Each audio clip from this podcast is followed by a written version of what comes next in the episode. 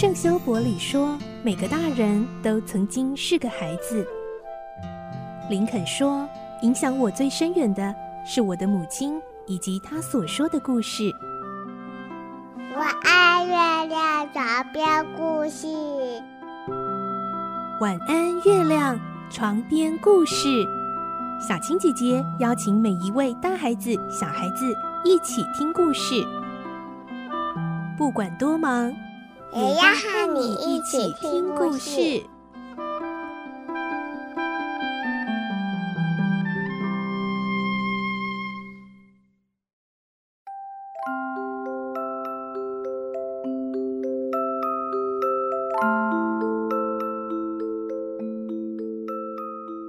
晚安，欢迎你和我们一起听故事。我是小青姐姐，我们继续来听小公主的故事。今天是四十六集，我们会听到明真校长似乎已经发现莎拉的命运要有戏剧化的转变，开始不敢再苛刻待她了。有一天晚上，阁楼出现了一位不请自来、淘气的小客人，就是兰达斯的那只小猴子。来听今天的故事。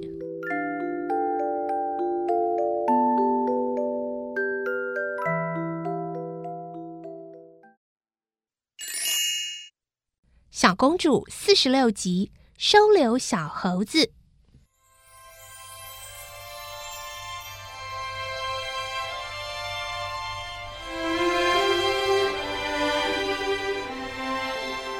当天晚上，莎拉回到自己的房间，晚餐后坐在椅子上，望着炉火，沉思着。小姐。您在想故事吗？贝奇问。不是的，我在想我们应该怎样做才对得起那位仁慈的朋友。执意追查他太不礼貌了，可是我又希望让他知道我非常感谢他，让他知道我很幸福。仁慈的人不见得要人家的道谢，但一定会想知道我们的生活是不是改变了。我一直在想，我们应该怎么办？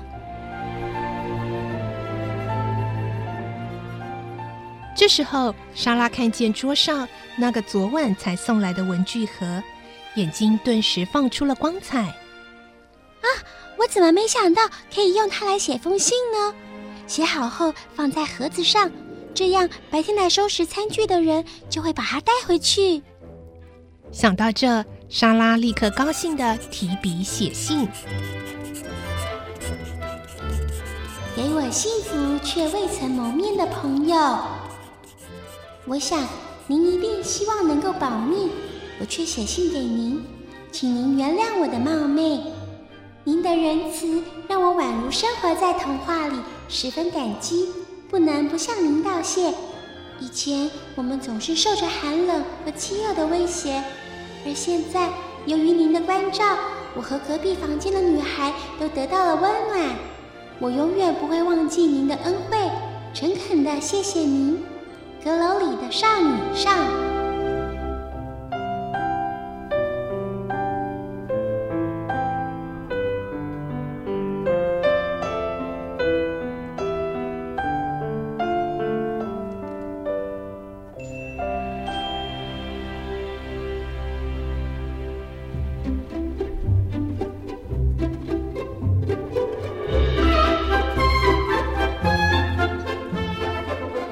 第二天早晨，莎拉把信摆在餐桌上。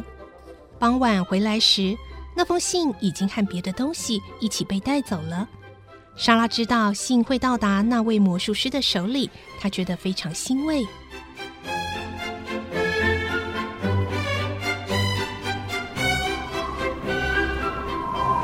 当天气候寒冷，从傍晚就开始下雪。他和贝奇用完晚餐后，坐在火炉前取暖谈天。忽然，他们听见天窗外面传来声音。莎拉停止讲话，抬头向那边望去。小姐，好像有什么东西在那儿。是的，那声音很特别，也许是猫想进来，或是隔壁那只小猴子又逃出来了。莎拉站在椅子上，轻轻的打开天窗。她伸头往外张望，发现有一只黑色的小动物蹲在积雪的窗外，冻得全身颤抖。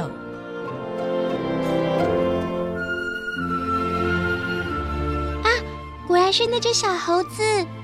它大概是从隔壁的阁楼里跳出来，看见这儿的灯光才过来的。小姐，让他进来吗？当然，外面太冷了，猴子最怕冷，让他在外面受冻，不是太可怜了吗？我招呼他进来好了。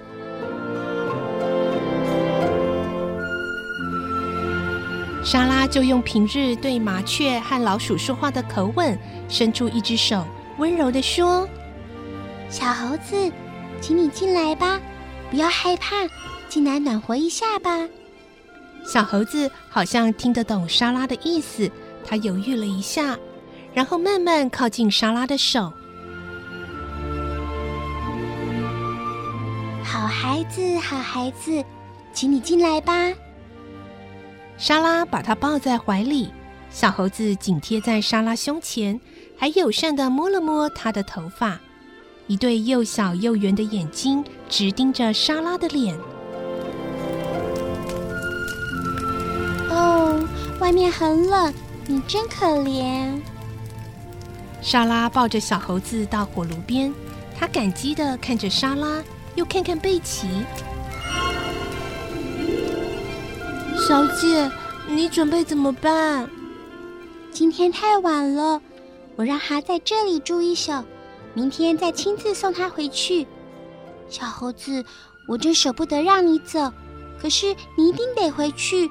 要不然，你的主人找不到你会难过的。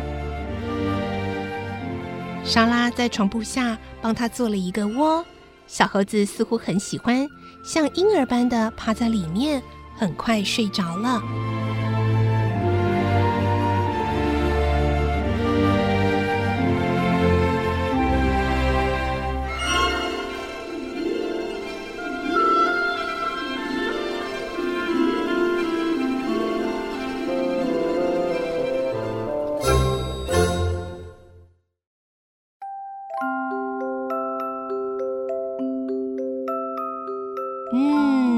这个不请自来的小小不速之客小猴子，嗯，其实呢，将会为莎拉带来奇妙戏剧化的转变哦。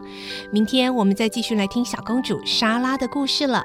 我是小青姐姐，祝你有个好梦，晚安，拜拜。小朋友要睡觉了，晚安。